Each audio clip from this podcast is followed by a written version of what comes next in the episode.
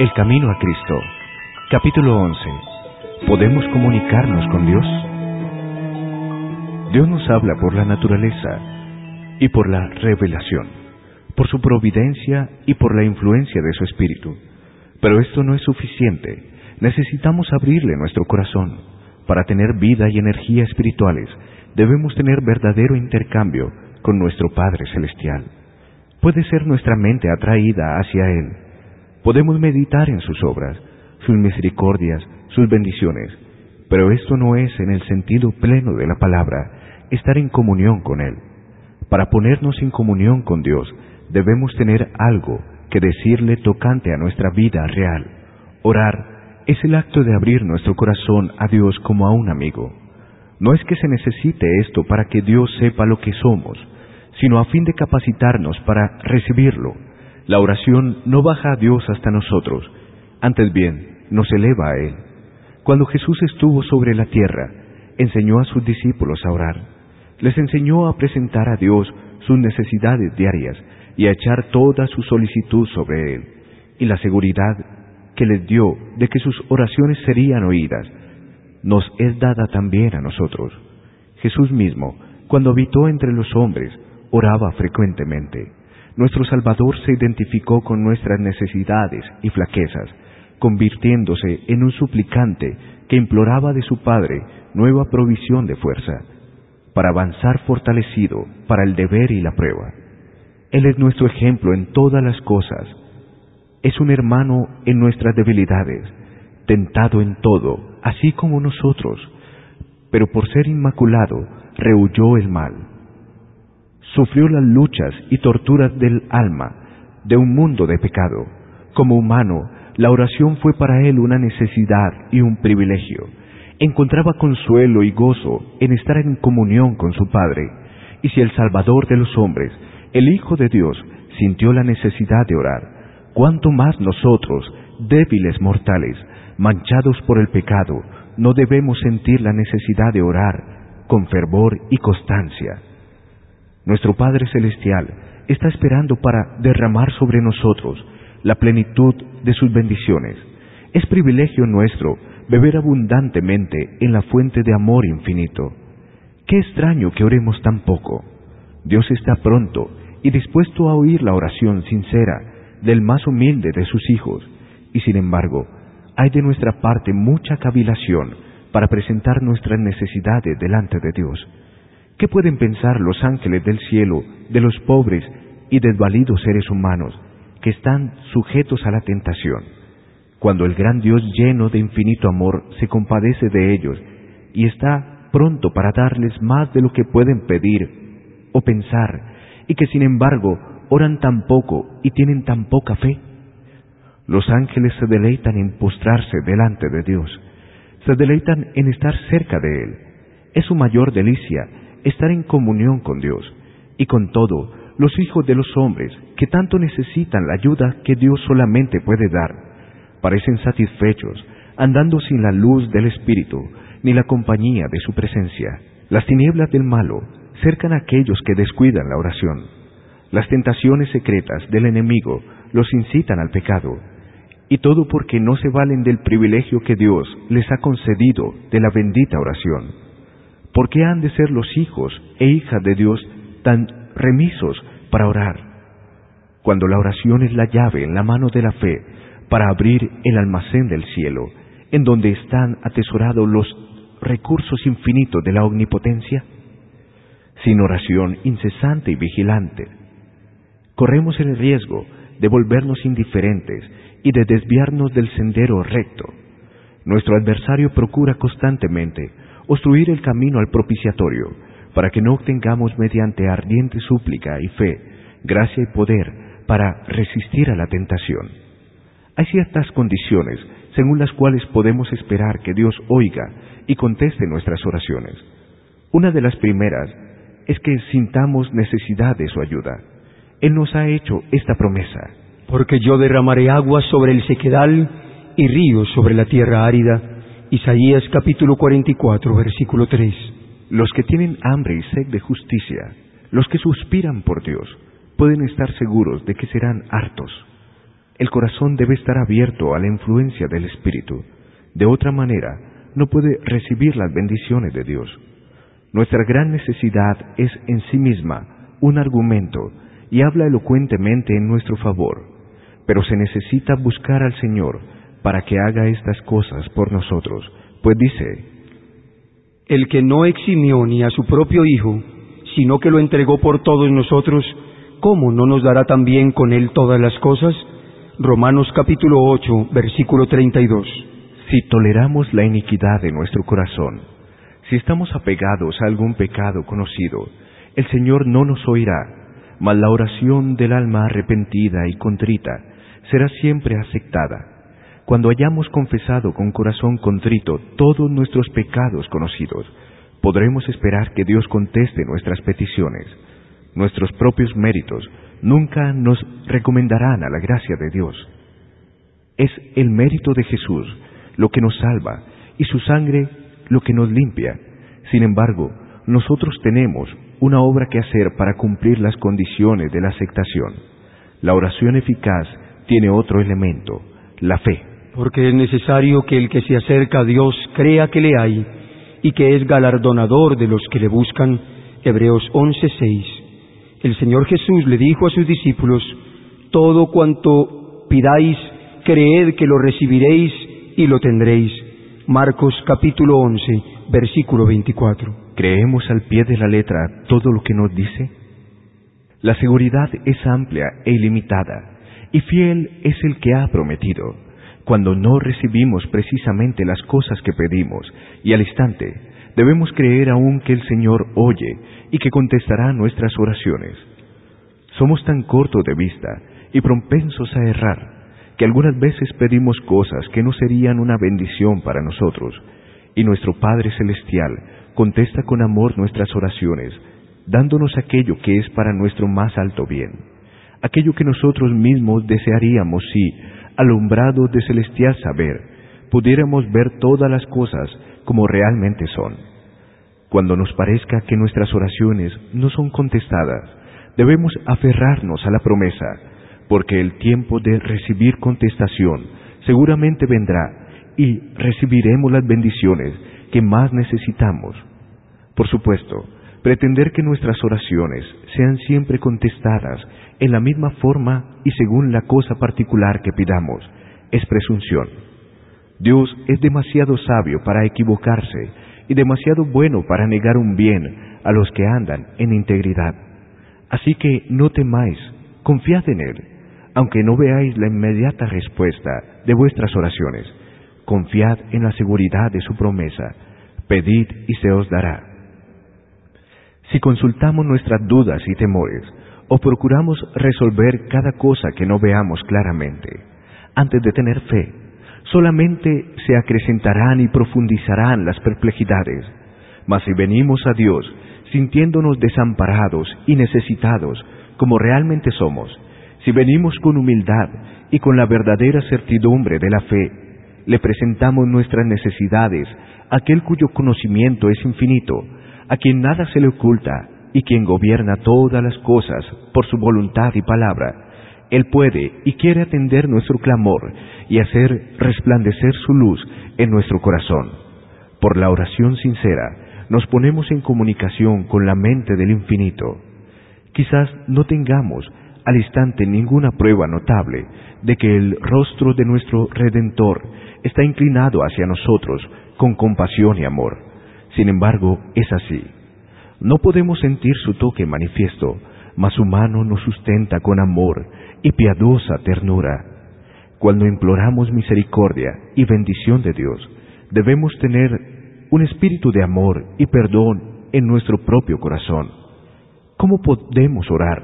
Perdónanos nuestras deudas, como también nosotros perdonamos a nuestros deudores, y amparar sin embargo un espíritu que no perdona. Mateo capítulo 6, versículo 12. Si esperamos que nuestras oraciones sean oídas, debemos perdonar a otros como esperamos ser perdonados nosotros. La perseverancia en la oración ha sido constituida en condición para recibir. Debemos orar siempre si queremos creer en fe y en experiencia. debemos ser perseverantes en la oración. Perseverad en la oración, velando en ella con acción de gracias. Colosenses capítulo 4, versículo 2. El apóstol Pedro exhorta a los cristianos a que sean sensatos y se mantengan sobrios para la oración. Primera de Pedro capítulo 4 y versículo 7. San Pablo ordena que sean presentadas vuestras peticiones delante de Dios mediante oración y ruego con acción de gracias. Filipenses 4:6. También nos dice Judas, el apóstol, pero vosotros, amados, orando en el Espíritu Santo, conservaos en el amor de Dios. San Judas 20 y 21. Orar sin cesar es mantener una unión no interrumpida del alma con Dios, de modo que la vida de Dios fluya a la nuestra y de nuestra vida la pureza y la santidad refluyan a Dios. Es necesario ser diligentes en la oración. Ninguna cosa os lo impida. Haced cuanto podáis para que haya una comunión continua entre Jesús y vuestra alma. Aprovechad toda oportunidad de ir donde se suele orar. Los que están realmente procurando estar en comunión con Dios asistirán a los cultos de oración, fieles en cumplir su deber ávidos y ansiosos de cosechar todos los beneficios que puedan alcanzar.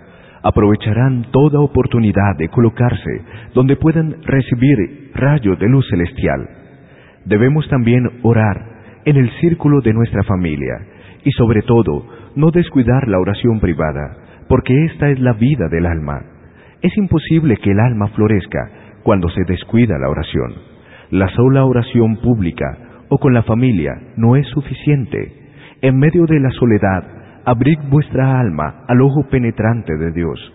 La oración secreta solo debe ser oída del que escudriña los corazones, Dios. Ningún oído curioso debe recibir el peso de tales peticiones. En la oración privada, el alma está libre de las influencias del ambiente, libre de excitación. Tranquila, pero fervientemente se extenderá la oración hacia Dios Dulce y permanente será la influencia que dimana de aquel que ve en lo secreto, cuyo oído está abierto a la oración que sale de lo profundo del alma. Por una fe sencilla y tranquila, el alma se mantiene en comunión con Dios y recoge los rayos de la luz divina para fortalecerse y sostenerse en la lucha contra Satanás. Dios es el castillo de nuestra fortaleza. Orad en vuestro gabinete, y al ir a vuestro trabajo cotidiano, levantad a menudo vuestro corazón a Dios. De este modo anduvo con Dios. Esas oraciones silenciosas llegan como precioso incienso al trono de la gracia. Satanás no puede vencer a aquel cuyo corazón está así apoyado en Dios. No hay tiempo o lugar en que sea impropio orar a Dios. No hay nada que pueda impedirnos elevar nuestro corazón en ferviente oración en medio de las multitudes y del afán de nuestros negocios, podemos ofrecer a Dios nuestras peticiones e implorar la divina dirección, como lo hizo Nehemías cuando hizo la petición delante del rey Artajerjes. En donde quiera que estemos, podemos estar en comunión con Él. Debemos tener abierta continuamente la puerta del corazón e invitar siempre a Jesús a venir y morar en el alma como huésped celestial. Aunque estemos rodeados de una atmósfera corrompida y manchada, no necesitamos respirar sus miasmas. Antes bien, podemos vivir en la atmósfera limpia del cielo.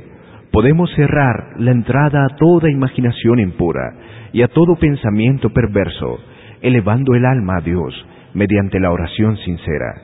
Aquellos cuyo corazón esté abierto para recibir el apoyo y la bendición de Dios andarán en una atmósfera más santa que la del mundo y tendrán constantemente comunión con el cielo. Necesitamos tener ideas más claras de Jesús y una comprensión más completa de las realidades eternas. La hermosura de la santidad ha de consolar el corazón de los hijos de Dios y para que esto se lleve a cabo debemos buscar las revelaciones divinas de las cosas celestiales. Extiéndase y elévese el alma para que Dios pueda concedernos respirar la atmósfera celestial.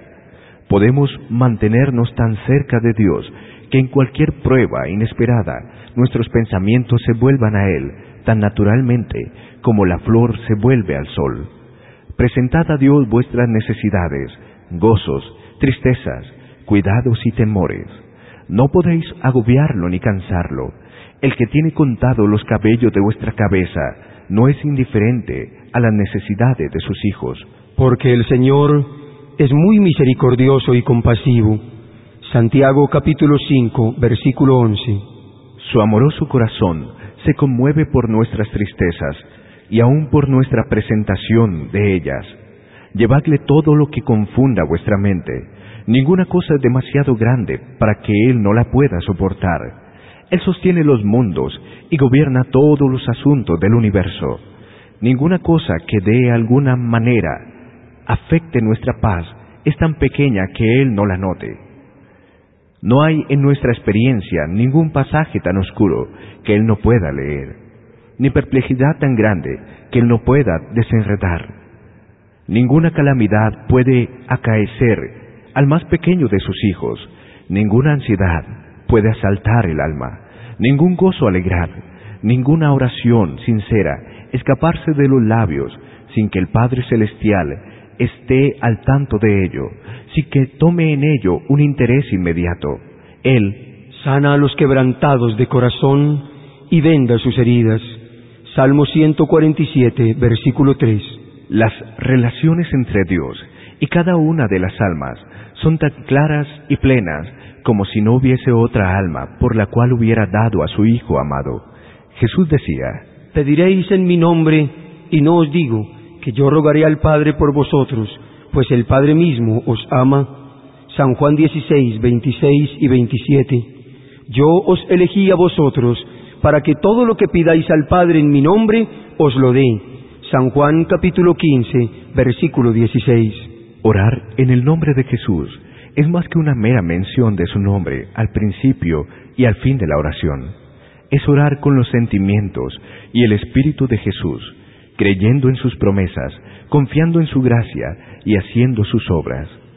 Dios no pretende que alguno de nosotros nos hagamos ermitaños o monjes, ni que nos retiremos del mundo a fin de consagrarnos a los actos de adoración. Nuestra vida debe ser como la vida de Cristo, que estaba repartida entre la montaña y la multitud. El que no hace nada más que orar, pronto dejará de hacerlo, o sus oraciones llegarán a ser una rutina formal.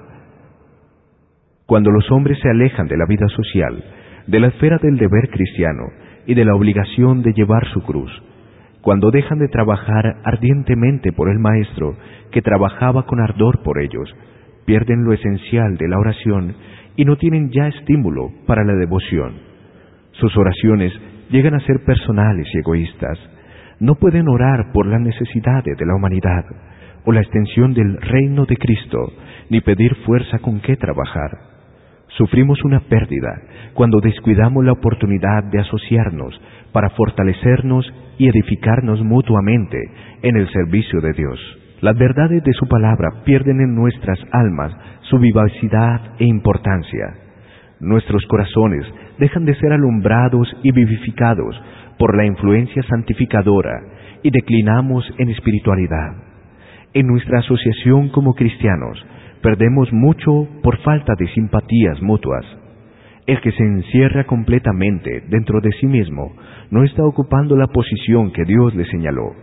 El cultivo apropiado de los elementos sociales de nuestra naturaleza nos hace simpatizar con otros y es para nosotros un medio de desarrollarnos y fortalecernos en el servicio de Dios. Si todos los cristianos se asociaran, hablando entre ellos del amor de Dios y de las preciosas verdades de la redención, su corazón se robustecería y se edificarían mutuamente. Aprendamos diariamente más de nuestro Padre Celestial, obteniendo una nueva experiencia de su gracia, y entonces desearemos hablar de su amor. Así, nuestro propio corazón se encenderá y reanimará. Si pensáramos y habláramos más de Jesús, y menos de nosotros mismos, tendríamos mucho más de su presencia. Si tan solo pensáramos en Él, tantas veces como tenemos pruebas de su cuidado por nosotros, lo tendríamos siempre presente en nuestros pensamientos y nos deleitaríamos en hablar de Él y en alabarle. Hablamos de las cosas temporales porque tenemos interés en ellas. Hablamos de nuestros amigos porque los amamos. Nuestras tristezas y alegrías están ligadas con ellos. Sin embargo, tenemos razones infinitamente mayores para amar a Dios que para amar a nuestros amigos terrenales. Y debería ser la cosa más natural del mundo, tenerlo como el primero en todos nuestros pensamientos, hablar de su bondad y alabar su poder. Los ricos dones que ha derramado sobre nosotros no estaban destinados a absorber nuestros pensamientos y amor de tal manera que nada tuviéramos que dar a Dios. Antes bien, debieran hacernos acordar constantemente de Él y unirnos por medio de los vínculos de amor y gratitud a nuestro celestial benefactor. Vivimos demasiado apegados a lo terreno. Levantemos nuestros ojos hacia la puerta abierta del santuario celestial, donde la luz de la gloria de Dios resplandece en el rostro de Cristo, quien puede también salvar completamente a los que por medio de Él se acercan a Dios. Hebreos capítulo 7, versículo 25. Debemos alabar más a Dios por su misericordia y sus maravillas para con los hijos de los hombres. Salmo 107, versículo 8. Nuestros ejercicios de devoción no deben consistir enteramente en pedir y recibir. No estemos pensando siempre en nuestras necesidades y nunca en las bendiciones que recibimos. No oramos nunca demasiado, pero somos muy parcos en dar gracias. Somos diariamente los recipientes de la misericordia de Dios y, sin embargo, cuán poca gratitud expresamos, cuán poco lo alabamos por lo que ha hecho por nosotros. Antiguamente, el Señor ordenó esto a Israel para cuando se congregara para su servicio. Comeréis allí delante de Jehová vuestro Dios y os alegraréis, vosotros y vuestras familias, en toda obra de vuestras manos, en la cual Jehová tu Dios te haya bendecido. Deuteronomio capítulo 12, versículo 7. Aquello que se hace para la gloria de Dios debe hacerse con alegría, con cántico de alabanza y acción de gracias, no con tristeza y semblante adusto. Nuestro Dios es un Padre tierno y misericordioso. Su servicio no debe mirarse como una cosa que entristece, como un ejercicio que desagrada Debe ser un placer adorar al Señor y participar en su obra. Dios no quiere que sus hijos, a los cuales proporcionó una salvación tan grande, trabajen como si Él fuera un amo duro y exigente. Él es nuestro mejor amigo y cuando lo adoramos, quiere estar con nosotros para bendecirnos y confortarnos, llenando nuestro corazón de alegría y amor. El Señor quiere que sus hijos se consuelen en su servicio y hallen más placer que penalidad en el trabajo. Él quiere que los que lo adoran saquen pensamientos preciosos de su cuidado y amor, para que estén siempre contentos y tengan gracia para conducirse honesta y fielmente en todas las cosas.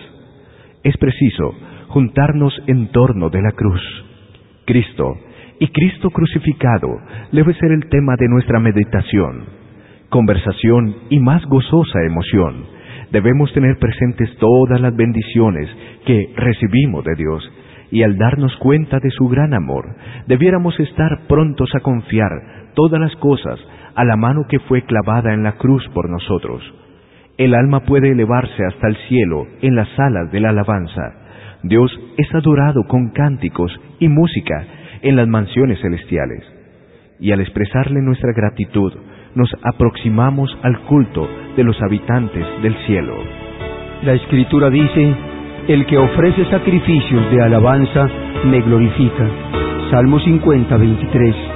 Presentémonos pues con gozo reverente delante de nuestro Creador, con alegría, gozo, alabanza y voces de canto. Isaías capítulo 51 y versículo 3.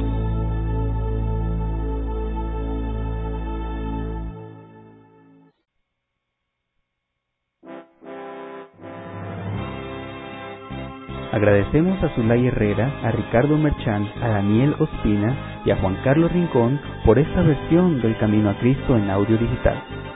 La reproducción del mismo es un servicio del Ministerio Evangelio Eterno. Para obtener gratuitamente estudios selectos de la Biblia y de los escritos de Elena G. White, o para solicitar nuestras publicaciones impresas, diríjase a www.hogariesalud.com y www.evangelioeterno.com.